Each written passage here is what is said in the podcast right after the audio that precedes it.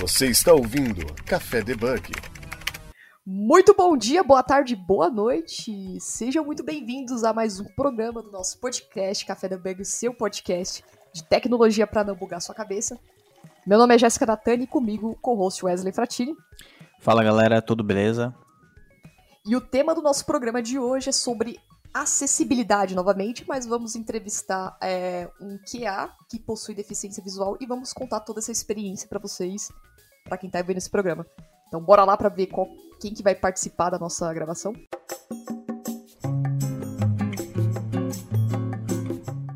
Oi, gente, eu sou a Camila, é, sou QA de acessibilidade atualmente, é, trabalho no Itaú. Tenho 31 anos, sou mãe, estudante de C Sharp, .NET. E é isso. Boa, Camila. Seja muito bem-vinda ao nosso programa aqui, pela primeira vez que está participando com a gente. E o nosso outro convidado é desenvolvedor front-end é, pleno na Zup Innovation, né? E a Camila é QA na, no Itaú, né, que, né, ô Camila? E Exato. Tudo bom? Tudo bom, Joabson? Dá um salve pra galera aqui, ó. Olá, boa noite. Eu sou Joabs, tudo bem? Sou amigo da Camis já faz um tempo aí, pelo menos um ano aí de, de amizade. Trabalhamos juntos aqui no, no contexto. Tenho aprendido muito com, com a Camila. É uma, é um QA muito, muito fera no que faz. E estamos aí para fazer parte desse time de acessibilidade aí. Tentando fazer o melhor aqui para alcançar aí uma, uma aplicação agradável para todos. Bom, é, nós vamos falar aqui sobre. A gente fez a terceira. Esse é o terceiro programa que a gente fala sobre acessibilidade, né? Na verdade, é, é o terceiro programa que a gente fala sobre inclusão, né? Com acessibilidade, que o primeiro a gente fez com o Magu, né? Que é desenvolvedor back-end também. E falamos sobre a continuação sobre a inclusão, inclusão social, inclusão sobre a racial também nas empresas, a questão de é, abrir mais o leque de oportunidades, fazer a inclusão, né? E agora, como a gente vai fazer um programa diferente, que é para falar sobre, eu acredito que vocês que estão ouvindo esse programa não tenha trabalhado ainda ou pode até tra ter trabalhado, né? Mas a, a gente tem uma taxa, uma porcentagem muito baixa sobre isso, que é o primeiro contato sobre o, o, o QA, né? Que possui deficiência visual, né, Camila? Camila, para começar esse programa, eu queria que você explicasse, né, mostrasse para a galera que, bom, para mim é a primeira vez que eu vejo um QA que possui deficiência visual. Eu queria saber como que é o dia a dia de vocês, e por isso que a gente trouxe o, o Joabson aqui, né, que é, é desenvolvedor e trabalha em conjunto com vocês. Eu queria saber é, como que é essa experiência para você, para contar para quem está querendo migrar também para a área de QA e possui deficiência visual. Queria que você contasse um pouquinho para a gente como que é o dia a dia de vocês, o fluxo de trabalho, né, contar iniciar um pouco esse, essa história?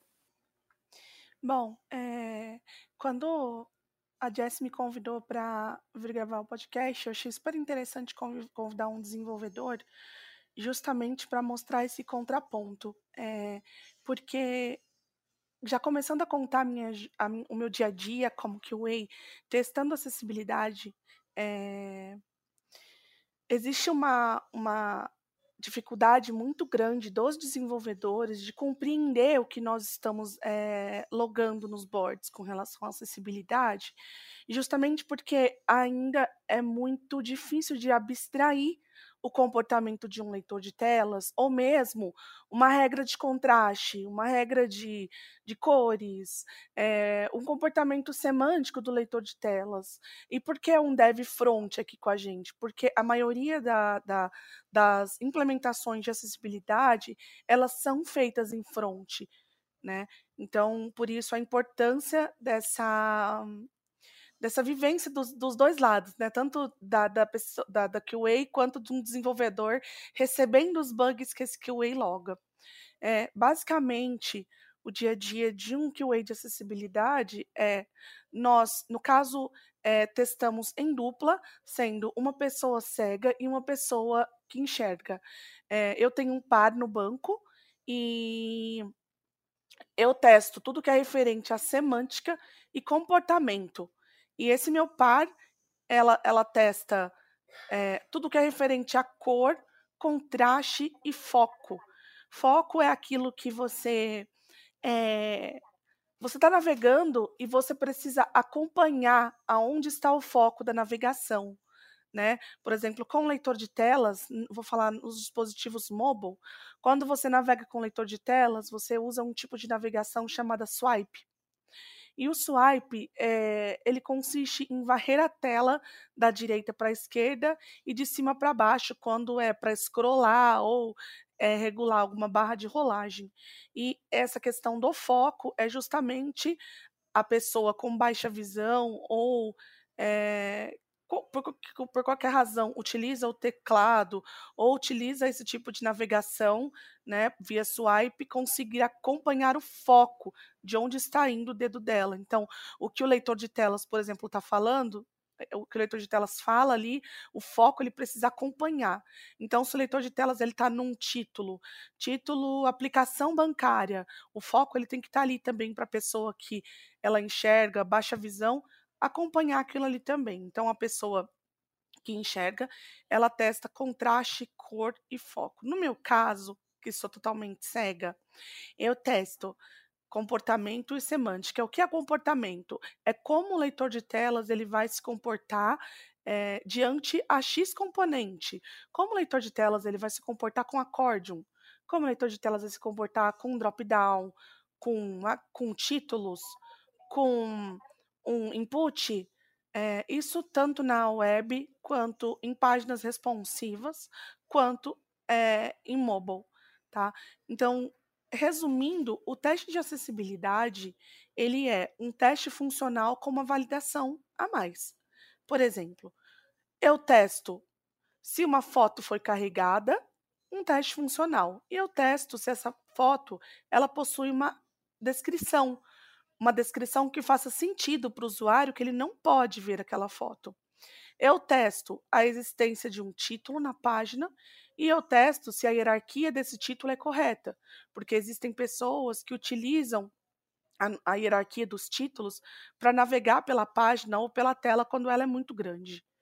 É, eu testo um botão e eu testo se esse botão tem um rótulo para e se esse rótulo ele faz sentido para os usuários, se a, se a finalidade desse, rótulo, desse botão está descrita no rótulo para que a pessoa cega, ou a pessoa com baixa visão, ou a pessoa com dificuldades é, de compreensão possam entender a finalidade daquela funcionalidade, daquele componente.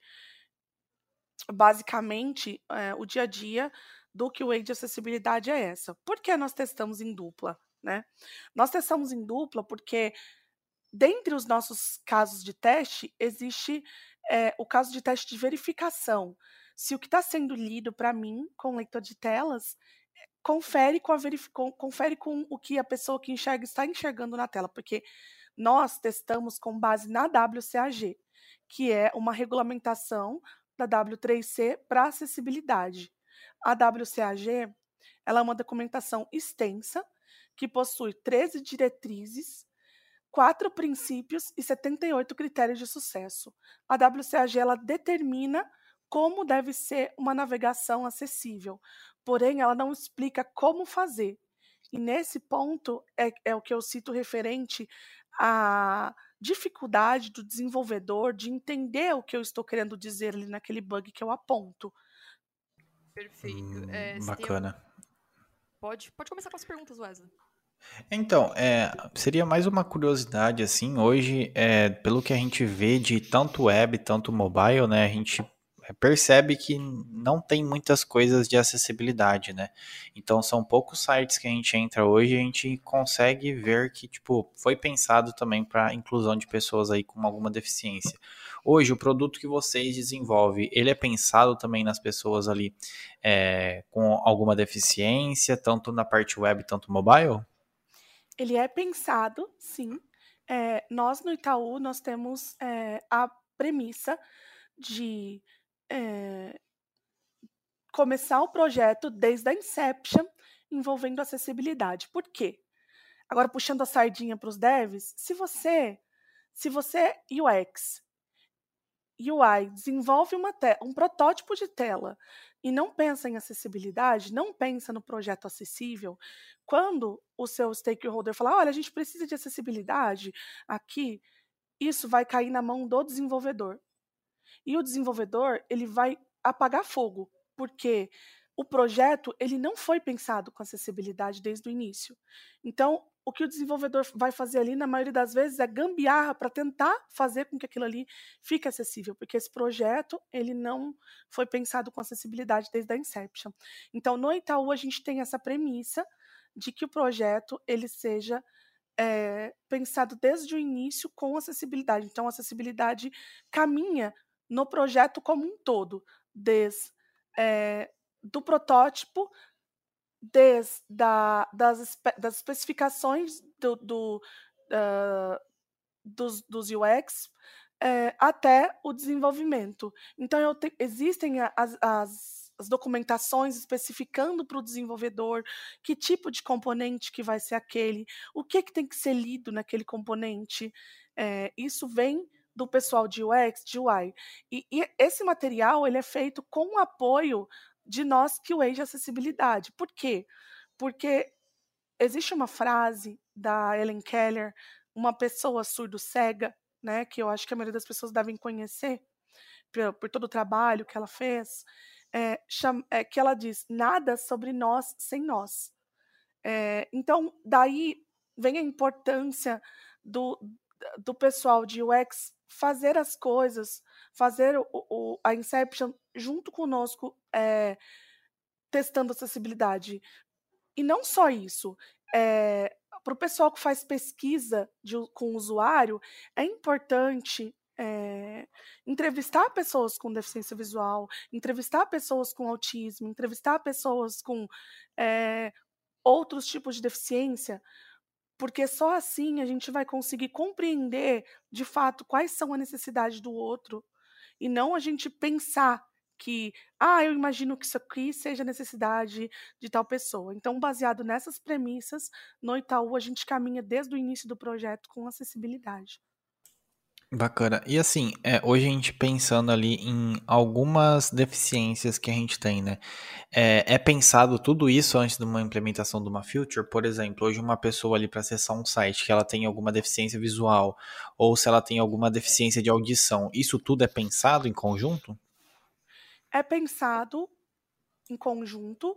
Claro que não existe hoje nenhum site completamente acessível que abranja a todas as dificuldades de todas as deficiências, mas sim, é, dentro do possível é pensado com acessibilidade para todos os tipos de deficiência.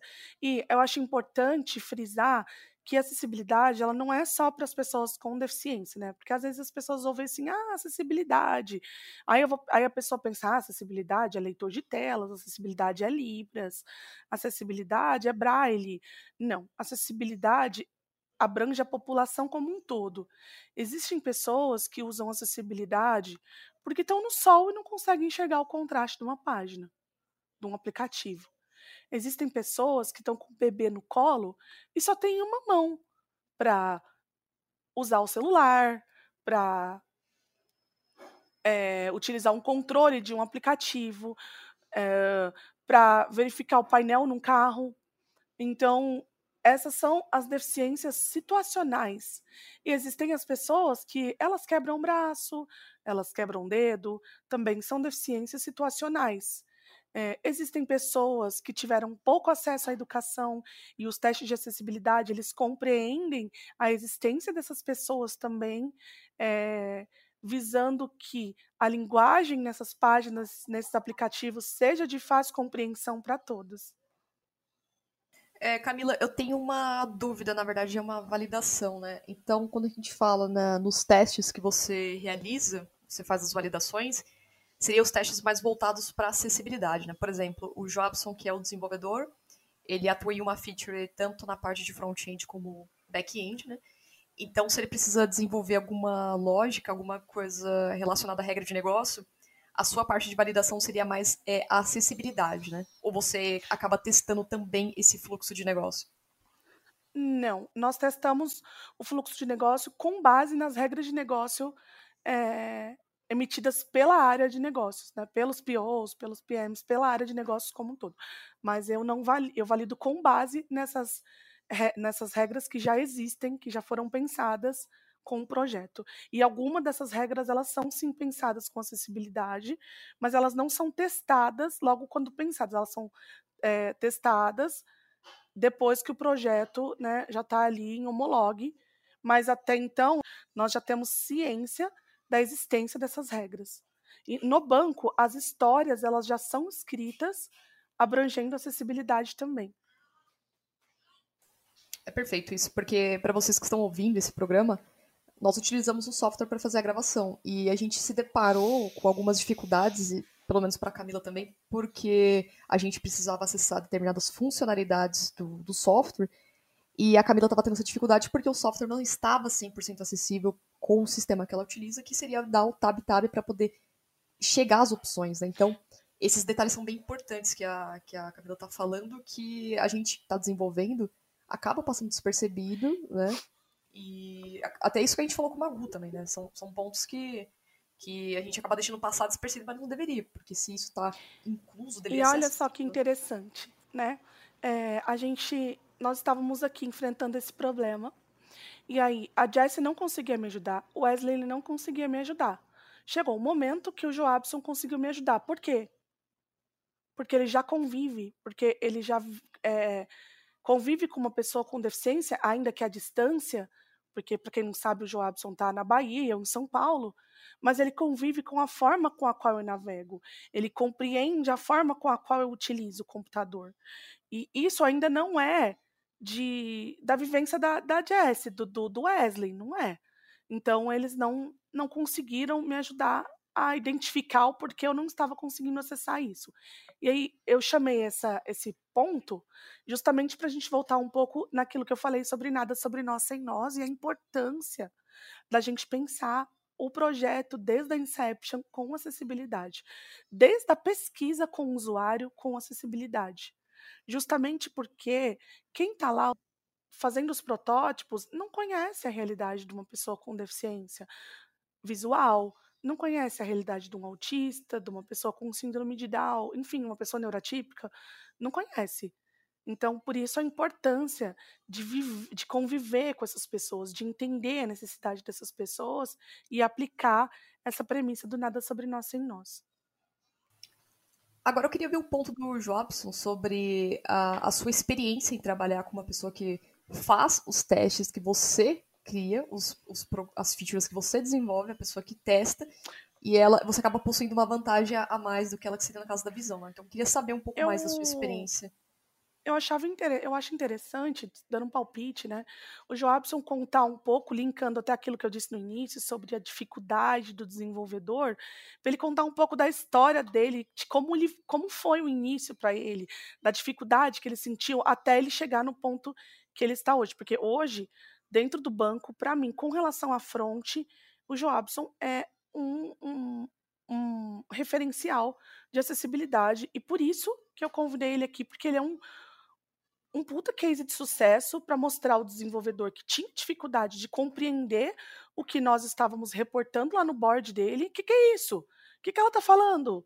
Para essa pessoa que hoje estuda, que traz soluções, que traz implementações fantásticas aí, usando HTML, JavaScript, eh, CSS e o famoso EIARIA. Isso, até para falar essa experiência de como, essa sensação de dele estar um pouco um pouco mais compreensível com você do que a gente, né? Que é essa diferença, essa dificuldade que nós tivemos em te ajudar também.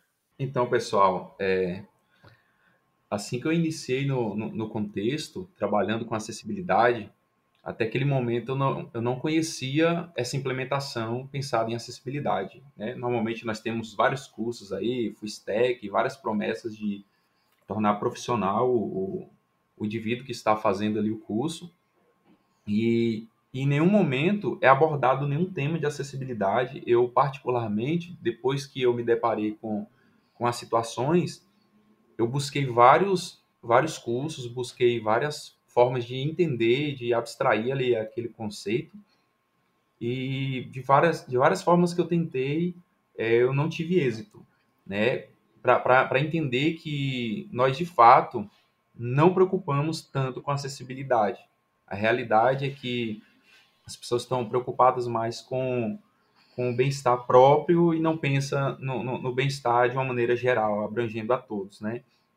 Então, quando eu me deparei com essa situação, é, eu me apoiei bastante na, na, na, Camila, que já tinha um conhecimento, então eu falei, poxa, primeira primeiro contato vai ser com ela, que ela já tem a, a noção teórica de como funciona tudo, e, e por sinal foi é, em torno de 50% do aprendizado ele foi com ela mesma ali, testando os bugs e voltando para a prancheta de desenvolvimento, o bug retornava, a gente é, tentava novas implementações, e aí foi quando eu aprendi a consumir de fato as documentações oficiais mesmo, que não é muito não é muito intuitiva, mas com a dificuldade que a gente encontrou ainda conseguimos sobressair e, e aprender algumas features. É, as coisas que eu mais tive dificuldade estava relacionada a feedback do leitor, sabe? Às vezes a, a, a Camila reportava um bug que o leitor de telas não tinha um feedback é, de, depois de uma determinada ação, ou até mesmo quando, quando é, era relacionado a foco, sabe? Ela relatou aí sobre o, o swipe. Em alguns momentos a gente tinha que, que utilizar o modo de navegação do desktop, que é através do tab, shift tab, é, onde ele navega da, da, do primeiro elemento para o último, ou é, o inverso, né, através dessa, dessa sequência que eu falei. E aí alguns elementos não tinha uma ordem precisa, estava desorganizado, né? E aí foi muito difícil. Nós tivemos sim bastante percalço, mas assim com muita com muita dedicação, é, fui muito apoiado por ela. Ela falou assim: "Nó, Jabs, eu gostei muito do seu perfil e queria que você se tornasse um dos nossos guardiões aqui, né, na parte de desenvolvimento". Eu abracei a causa, falei com ela que eu ia dedicar bastante, consumir alguns conteúdos extras e graças a Deus me aprimorei, né? Tenho hoje um conhecimento é, básico, né? Que, que dá para sair do outro lado.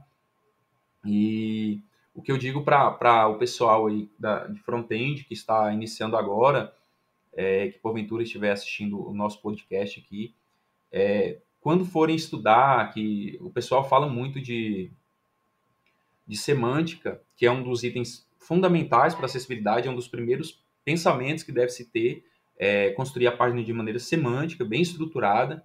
Ali a gente já mata 50% dos problemas que porventura possam aparecer. Mas além disso, além de buscar semântica, aprender acessibilidade, cara, é fundamental porque uma vez feito isso, a gente garante que a nossa aplicação esteja totalmente funcional para todos. Né?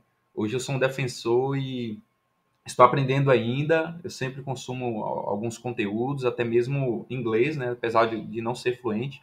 Consumo alguns conteúdos, vou traduzindo páginas e fazendo de tudo para adquirir o conhecimento desejado aí. Mas aí temos aquele desafio também de. Não seria um desafio, né? Seria mais uma adaptação. Começar a trazer é, pessoas com deficiência visual, no caso, keyways, né? Para poder fazer essa imersão com o time, né? Por exemplo, o Joabson já entende muito bem as necessidades que a Camila possui e o que, que ela precisa. E isso faz com que ele consiga transmitir isso de forma mais clara para outros devs, né? Vocês acham que essa imersão, essa para ter essa empatia com, com essas pessoas que possuem essa deficiência visual, vocês acham que é preciso, começa-se o ponto de dessa contratação começar a abrir, as empresas devem abrir mais é, oportunidades, né, para as pessoas atuarem no time? Ou vocês acham que é possível fazer esse tipo de imersão, esse estudo, esse, essa, essa mudança através dos do próprios desenvolvedores terem, sei lá, terem uma cartilha de acessibilidade, terem uns checklists? O que, que vocês acham com relação a isso? Eu sou formada em análise e desenvolvimento de sistemas. É, e durante a minha faculdade, eu compreendi uma coisa muito valiosa que eu levo para a vida com relação à acessibilidade muito de acessibilidade são boas práticas. O que o Joabson falou sobre semântica, utilizar ao máximo de semântica é boa prática. E isso não é ensinado na faculdade. Isso não é, não é ensinado nos cursos que a gente vê por aí. É, é falado exatamente o que tem que ser feito, mas ninguém toca na, na tecla das boas práticas e por que elas existem. Então, 80% do que é que é relacionado à acessibilidade são boas práticas. O, a questão referente à empatia, essas questões, infelizmente, só a empatia ela não faz com que as pessoas comecem a ter interesse por aprender sobre acessibilidade, sobre as necessidades de alguém que usufrui de acessibilidade, justamente porque as pessoas têm um pensamento reducionista, de pensar que acessibilidade é só para uma pessoa com deficiência visual, só para uma pessoa com deficiência física, como eu disse no início. E na verdade, acessibilidade é para todos nós. Se a gente desenvolve um site pensando em acessibilidade, se a gente desenvolve um app pensando em acessibilidade, a gente vai estar tá promovendo tanta performance para nossa aplicação que a gente não tem noção do quanto de performance a gente vai ter. Por quê? Porque é muito de acessibilidade, são boas práticas que promovem uma boa performance. Né? E quando começou a falar, quando, quando se começou a falar de acessibilidade no contexto Brasil, quando surgiu a LBI, que é a Lei Brasileira de Inclusão. A Lei Brasileira de Inclusão de, determinou que, se eu não me engano, até 2021, todos os sites de banco e outras empresas brasileiras é, no âmbito público deveriam é, ser completamente acessíveis. Aí o pessoal começou a se mexer. E foi a partir daí que a acessibilidade virou um assunto em voga, e está em voga até hoje. Tanto que eu recebo convites para falar sobre é, é, acessibilidade. Esse ano eu já falei, acho que em, em três lugares, né? É, com, com, dei um meetup, falei para uma é, num podcast de uma num outro podcast no início do ano, e, e agora aqui eu tô tendo essa oportunidade com vocês, o que é muito legal, porque é uma forma das pessoas começarem a ouvir sobre um assunto que talvez elas nunca tenham ouvido e é um assunto que está em voga. Mas infelizmente, só empatia ela não é não é o suficiente. A pessoa ela de fato ela tem que se sentir a empresa, né? Ela tem que se sentir obrigada a fazer aquilo ali para ela tem que se ver obrigada a fazer aquilo para começar a se mexer, né? Para começar a, a, a, colocar os seus profissionais para se interessar, para aprender sobre. A acessibilidade só começou a ser um assunto em voga, infelizmente, depois da LBI. E assim, referente, é, hoje a gente vê que o que acontece é, sites mais novos, né, mais recentes, assim, e tipo, que prezam ali por acessibilidade, que estão implementando acessibilidade, isso aí é ok. Mas imagine ali sistemas que, tipo, são muito usados no dia a dia por é, N usuários e com certeza não vão ali querer incluir é, acessibilidade por conta. Ah, a gente pode é, estar melhorando o site, a gente pode estar fazendo correção de é, coisas pendentes ali. Então, hoje não é necessário a gente implementar, né? É, vendo é, isso em, em ponta, é, hoje existem ferramentas que nos auxiliam a navegar por esses sites aí que tem zero de acessibilidade? É, você diz é, com respeito a, a, a, a, ferramentas que auxiliem nos testes ou que auxiliem a pessoa a navegar em sites que são inacessíveis? Isso, navegar em sites inacessíveis. Infelizmente, não. É, o site que ele é. Claro, os leitores de tela sempre ficam, os desenvolvedores dos leitores de telas, eles sempre ficam correndo atrás da própria cauda, né? Tentando minimizar ao máximo os problemas para nós. É, existe hoje OCR é, nos leitores de tela. Eu sou usuária de Android, mas eu sou usuária de iPhone também no quesito de testes. Então, hoje existe vários OCRs, tanto para iPhone, tanto para Android. Existe OCR para o NVDA, que é o leitor que a gente usa para Windows. É, existe OCR no macOS. É, para a gente conseguir minimizar um pouco essas, essas essas páginas, essas aplicações não, que não são acessíveis. Mas ainda assim, é um caminho muito curto de pouca solução. É, o que você falou, a, gente precisa começar a mudar essa, essa visão, né, esse comportamento, né? É que, normalmente, quando você fala sobre acessibilidade, a gente pensa, uh, sei lá, tem até o alt text, né, que é, é aquele campo, um input, para cego ver. É, é, seria isso, né, tipo, ah, tem que colocar outros a pessoa da TabTab ter essa, essa parte de usabilidade, né? Então, é, a usabilidade também ela tem que conversar muito com as pessoas de UX, né? Que vai montar a interface e precisa ter essa, essa já essa visão de acessibilidade com tanto deficiente visual como é, outras pessoas com deficiência, né? Eu até estava vendo alguns aparelhos também de celulares. Eu não sei se na sua visão, Camila, pode ser isso, mas eu percebi uma certa falta de ter aquele botão iniciar, né? Não sei se tem no, no, no iPhone, se é só tem no iPhone, mas. Putz, eu fico pensando, pô, meu celular aqui, como que o, é, as pessoas com deficiência visual conseguem enxergar, conseguem ter a noção de que tá no menu inicial, entende? É, nesse ponto, nesse ponto, os leitores de telas, eles já vêm adaptados, preparados para navegar nesses, né, nessas, nessas interfaces, né? É, hoje, por exemplo, num celular como um iPhone, cuja Apple tem suas próprias premissas de acessibilidade, é possível navegar, utilizar todos os recursos da Apple com total acessibilidade, né, é, no iPhone. Nesse ponto, assim, a gente conseguiu um, um bom avanço. Mas eu acho que isso é uma opinião muito pessoal, tá? Quando começaram a surgir os celulares touch, é, eu não, não, nunca parei para entender de fato essa história, mas eu li em algum lugar que vários cegos daquela American Blind Foundation, se eu não me engano é esse o nome, procuraram empresas como a Apple para bater em cima e questionar: opa, celulares estão surgindo agora todos touch. Como é que a pessoa com deficiência visual vai conseguir navegar nisso daqui? Como é que a pessoa com mobilidade reduzida vai conseguir navegar nisso aqui? E aí, é, falando assim a nível de instituição, né, as pessoas começaram a se mover em prol de possibilitar esse sistema para todos. Mas isso é uma coisa que também falta muito no Brasil. Essa, essas instituições que representem as deficiências ou as pessoas com pouco acesso à educação, que infelizmente é o que a gente tem muito no Brasil hoje, né? A gente sabe que a educação é escateada, né? A gente tem várias pessoas mais velhas que não tiveram quase, praticamente nenhum acesso, é, é uma, uma, obviamente, né, uma parte, né, uma, uma fração de pessoas é, que não tiveram acesso à educação de frente com a tecnologia hoje. Né? Então, não existe aqui no Brasil instituições que representem essas minorias. Né?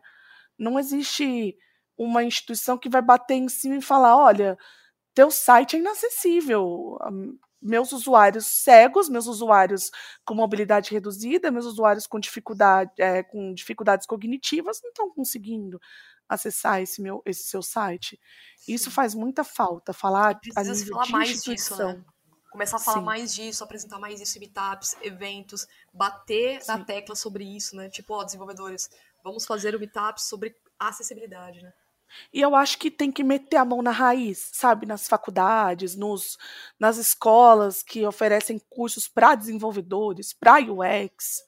Acho que, eu acho que é o início, é a base de tudo, sabe? Como o Joabson falou ali no início. Tem N cursos, mas nenhum desses cursos falam sobre acessibilidade. Falam mas o que. Uma das questões que eu vejo muito, e eu acho que também é, é por conta disso, é a questão de inclusão de acessibilidade, seja tanto na parte mobile, tanto na web, que acontece. Às vezes as empresas não fazem essa inclusão aí por tempo por demanda mesmo, né? Às vezes tem N outras features que são muito mais importantes, que vão agregar valor ao produto, né? E não pensam nesse outro lado aí da acessibilidade, né? Então, é, às vezes é isso que acaba acontecendo também, por conta de, tipo, a gente não ter ali, é, garanto que, tipo, é, 5 por, nem 5% hoje de todos os sites existentes têm acessibilidade, né? Então deve ser muito um número bem menor. Mas creio que é muito por conta disso também, né? Hoje não existe assim uma estatística exata para quantos sites são acessíveis, quantos não são, mas eu gostaria que alguém começasse a levantar esse estudo. É, eu já pensei em começar a fazer isso, mas infelizmente não tenho mecanismo suficiente para fazê-lo. Mas acredito que, de, que alguma empresa possa começar a pensar em como fazer isso, isso partindo principalmente do pessoal de UX. É, mas é nesse ponto de que você disse, ah, não, não tem outras demandas e tal, isso é real. Enquanto a gente não começar a falar em números, olha, eu tenho aqui um número de pessoas com deficiência considerável que usa o seu produto. Não te interessa torná-lo acessível? Enquanto a gente não começar a mostrar para as pessoas que as pessoas com deficiência elas são potenciais consumidores, é, é, usuários, as pessoas não vão conseguir ver a acessibilidade como uma uh, uma premissa de negócio, né? Ou tornar obrigação também, né? Tipo, sei lá, é, é, é necessário ter isso, porque senão você, é, você perde, perde, tantos pontos, né? Tornar isso é, como um, é. um, órgão, não sei, né? Na Apple mesmo, é, gente, eu não sou fanboy, fangirl da Apple, tá? Eu uso Android. Mas eu acho que é interessante. É interessante usar isso como. É o modelo a ser como... seguido. É o modelo a ser seguido. Na Apple, se você não respeita algumas. É alguns pilares de acessibilidade, o seu aplicativo não sobe para a loja. Ah, é por isso que eles são bem restritos a isso, né? Não Sim. pode subir, tipo, tem que passar todos os níveis de acessibilidade e muitos apps acabam pra conseguir, exato. Para conseguir passar. Uma dúvida que eu fiquei, você falou muito em ferramentas. Quais são as ferramentas que hoje é utilizada para por vocês, né? Nessa parte de acessibilidade, tanto para testes como para desenvolvimento. Vocês sabem para teste, falando sobre testes, que o Jobson vai poder é, co complementar um pouco mais sobre desenvolvimento, é, para teste, hoje, existem ferramentas que automatizam? Sim, elas existem. Só que como existe muito teste de comportamento, é, essas ferramentas elas são capazes de captar 30% dos casos de teste de acessibilidade. Tá? É, as ferramentas mais usadas hoje são o Lighthouse, que ele analisa contraste, analisa uh, cor, é, analisa se os botões eles têm rótulos, se os inputs eles têm rótulos, se o, a hierarquia de, de, títulos é correta. É, existe também o Axie, que analisa contraste com base na WCAG. Existe o Scanner Access para Android. São essas as ferramentas mais utilizadas hoje para testes automatizados. Inclusive, as pessoas que enxergam, que testam acessibilidade, elas utilizam essas ferramentas para fazer teste de contraste. Inclusive, hoje existem alguns, algumas empresas que elas já usam essas ferramentas para rodar ali antes do deploy para né, impedir que, a, que, que suba a feature sem a acessibilidade. Eu não sei se eu já perguntei isso para vocês, mas eu fiquei curiosa. Qual que é o projeto que vocês atuam no Itaú, que tem, se vocês puderem falar também, é o projeto que vocês atuam e para toda essa que tem essa parte, esse peso, né, no ponto de acessibilidade. Existe dentro do banco como um todo, tá? Em todos os projetos existem é, pessoas atuando com acessibilidade em todas as RTs, em todas as comunidades. Nós especificamente somos é, da área de autenticação. E eu e o Joabson a gente se encontrou por conta do Open Finance, Open Bank. A Open Finance é bom, hein? É, a gente fez uma gravação sobre Open Bank, Open Finance, então vocês atuam do projeto diretamente no, nesse. Open Finance, Open Bank, né? Sim, a gente atua com toda aquela parte de pré-login, login, consente ali, a gente atua todo com, com essa parte, que é muito importante, né? Eu não sei, mas lida diretamente com o usuário final ou é mais. Uh, seria APIs entre APIs? Agora eu fiquei com essa curiosidade. O Joabson acho que mais com APIs, eu não tanto.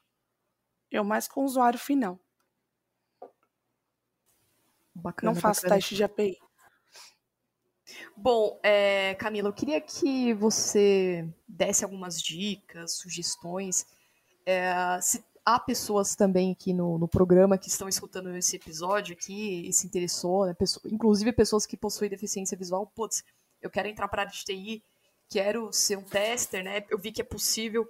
Quais são os caminhos, os redirecionamentos, as dicas que você gostaria de passar para essas pessoas?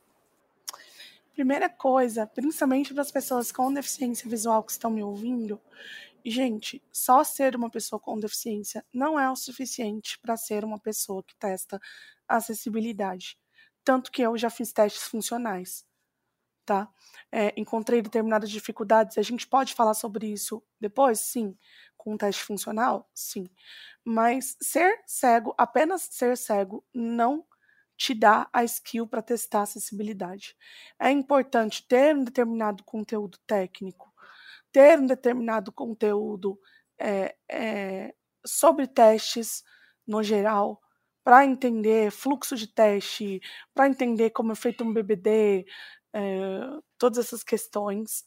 É importante compreender. Por que, que eu falei que é importante ter conhecimento técnico? Quanto mais conhecimento técnico você tem, quanto mais você aponta bug com precisão.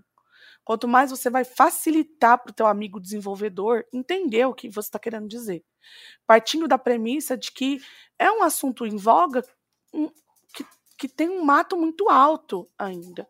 Então, né, de, de novo, existem pessoas que ficam extremamente perdidas quando alguém aponta um bug de acessibilidade. Então, é importante se especializar e não entrar na área pensando, ah, só porque eu não enxergo eu posso testar acessibilidade. Não.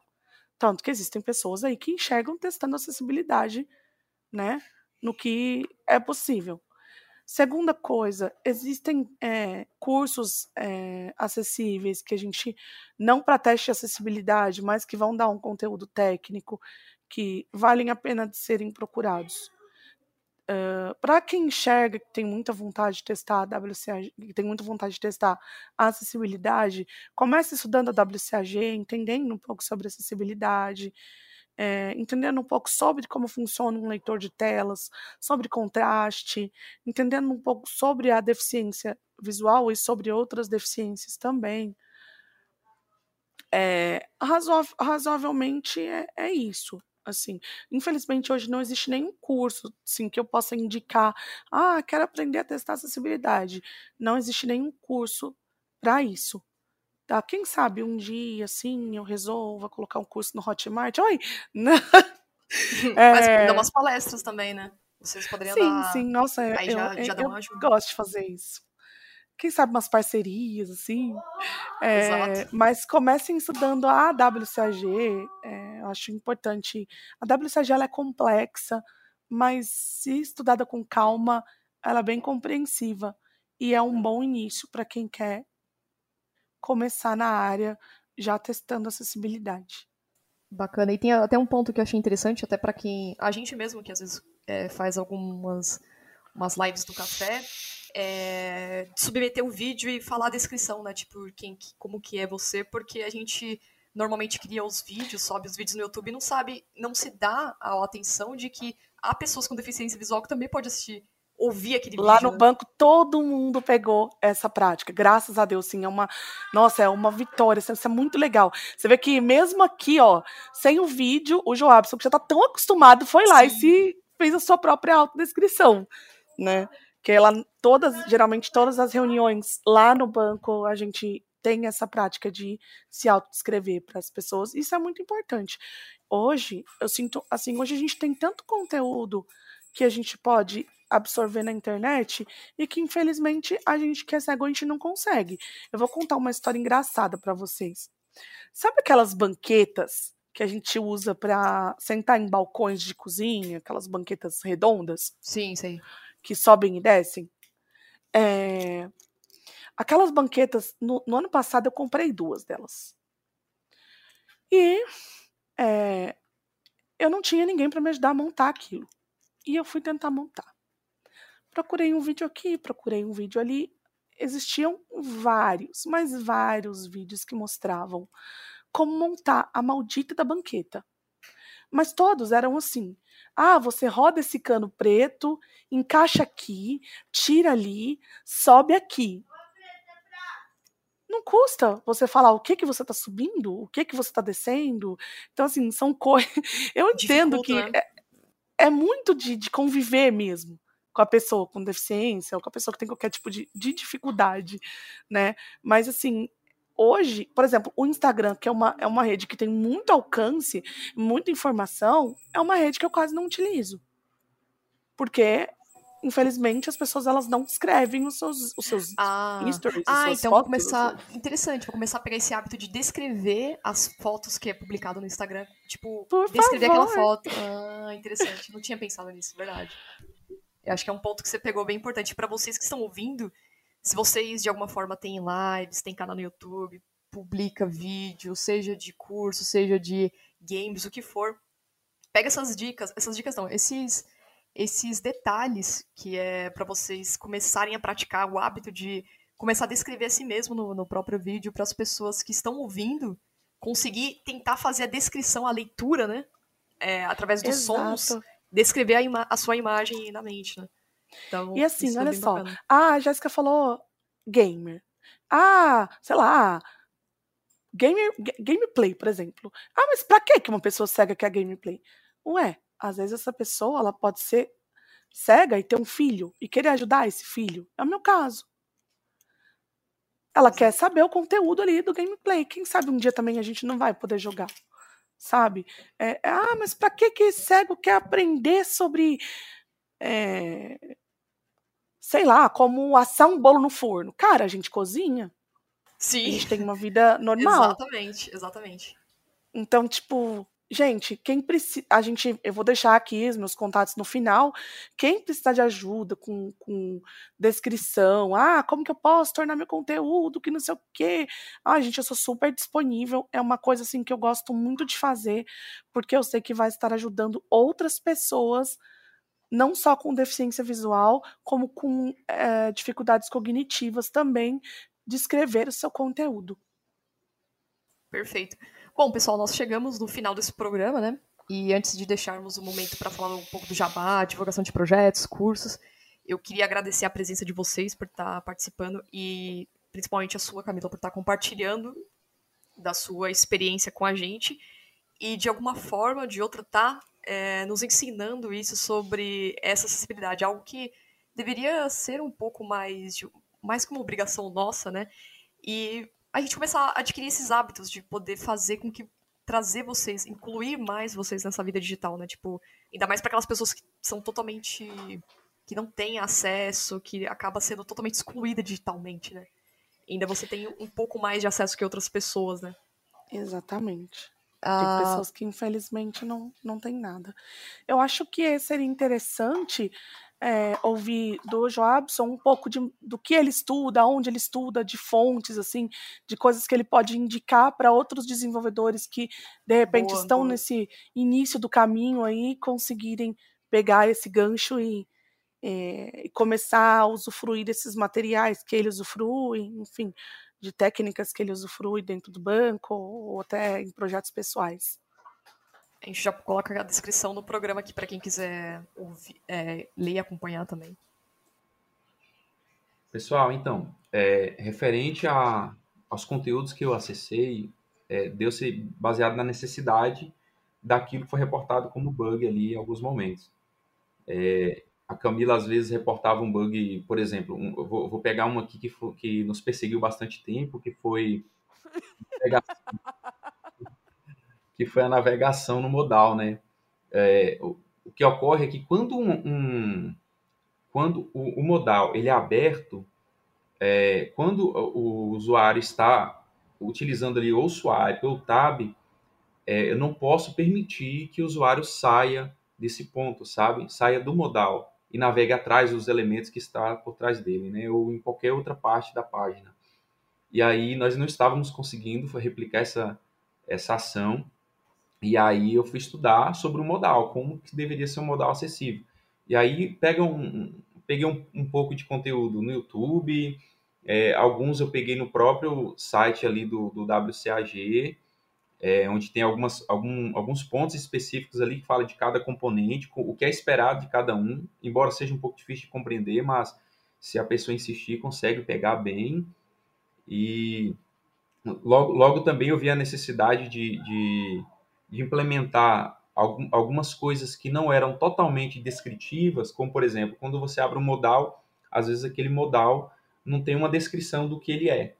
Né? Por exemplo, vou dar um exemplo mais claro aqui. É, tem, tem pessoas que criam ali uma lista, ele envolve um L, vários LIs com, com seus itens, mas aquela lista, quando o leitor de telas vai ler os conteúdos, lê mais ou menos assim: é, lista com cinco itens, é, carro, moto e etc.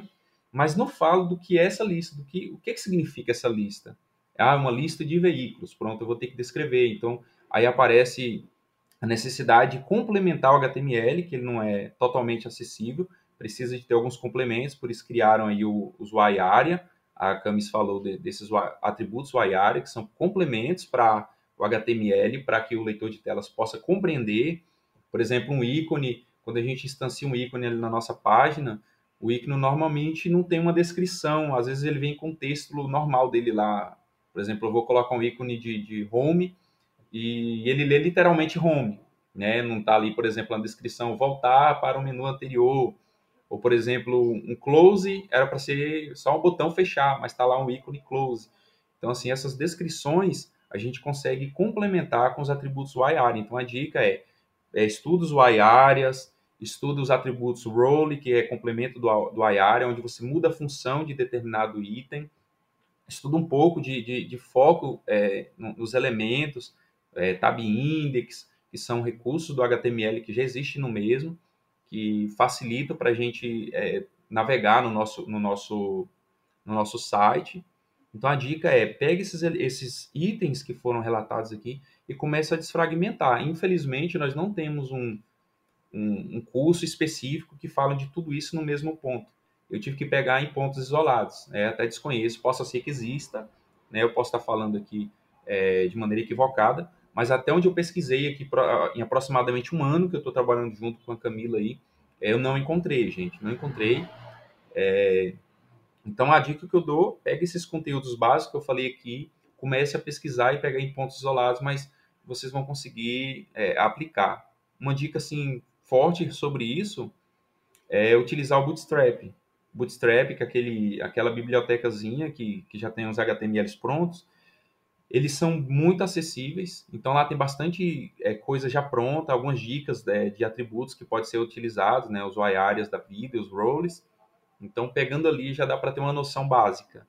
Né? E qualquer coisa também, a gente está aberto aí a, a, a, ajuda, né? Eu me tornei um defensor aqui de acessibilidade através da Camis, e se alguém tiver alguma necessidade, a gente está aqui para auxiliar. Ah, perfeito. Eu adorei esse, esse programa. Eu acho que isso sirva, tá servindo muito de lição, pelo menos para mim, acho que pra muita gente. E a gente só tem a agregar com isso, né? Uh, até o, a publicação desse programa, vocês que estão ouvindo, vocês podem acompanhar essas dicas que o Joabson colocou. A gente vai colocar isso na pauta aqui na descrição do programa. Então vocês podem acessar os links, essas dicas que ele recomendou aqui pra gente, né? E aí chegamos agora no momento final do nosso programa. Eu queria saber se vocês têm algum jabá para fazer, algum projeto para divulgar, curso, trabalho.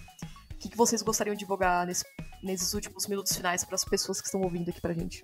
Então, gente, eu queria indicar para vocês é, o livro do Reinaldo Ferraz, que trabalha direto com a WCAG. É o livro Acessibilidade na Web. Vocês encontram ele na Casa do Código. Lembrando que a gente está deixando o link também na descrição desse programa, porque fica mais fácil para vocês acessarem aqui, que é o livro da indicação da Camila, tá?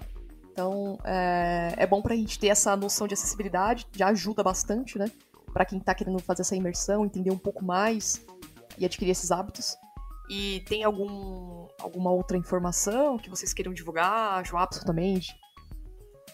Eu acho que uma, uma dica, assim, para quem é, tem vontade de aprender sobre acessibilidade, é, tentar é, trabalhar com projetos open source.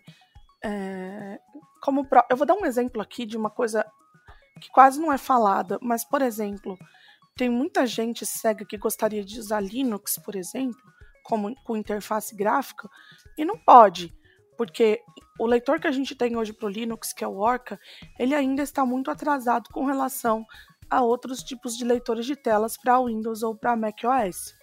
Porque o Orca é um projeto que uma única pessoa trabalha. Se eu não me engano, é uma mulher que trabalha no Orca. Então, não sei, de repente as pessoas têm interesse em procurar esses projetos open source de acessibilidade. Quem procurar acha e seria muito interessante contribuir com esses projetos, como por exemplo o projeto do Orca. Show. Bom, pessoal, chegamos no momento final do nosso programa. É, quero agradecer vocês novamente pela presença, por estar participando do nosso, aceitado o nosso convite para participar aqui do cafezinho. E para vocês, usuários, ouvintes que participam de alguma forma ou de outra com o nosso podcast, compartilhando, mandando sugestões, dicas, críticas construtivas são sempre bem-vindas. E é claro, vocês que nos seguem nas nossas redes sociais e, e avaliem o nosso podcast também. Então, é, quero agradecer a isso, a vocês, aos ouvintes. E ficamos por aqui. Até a próxima.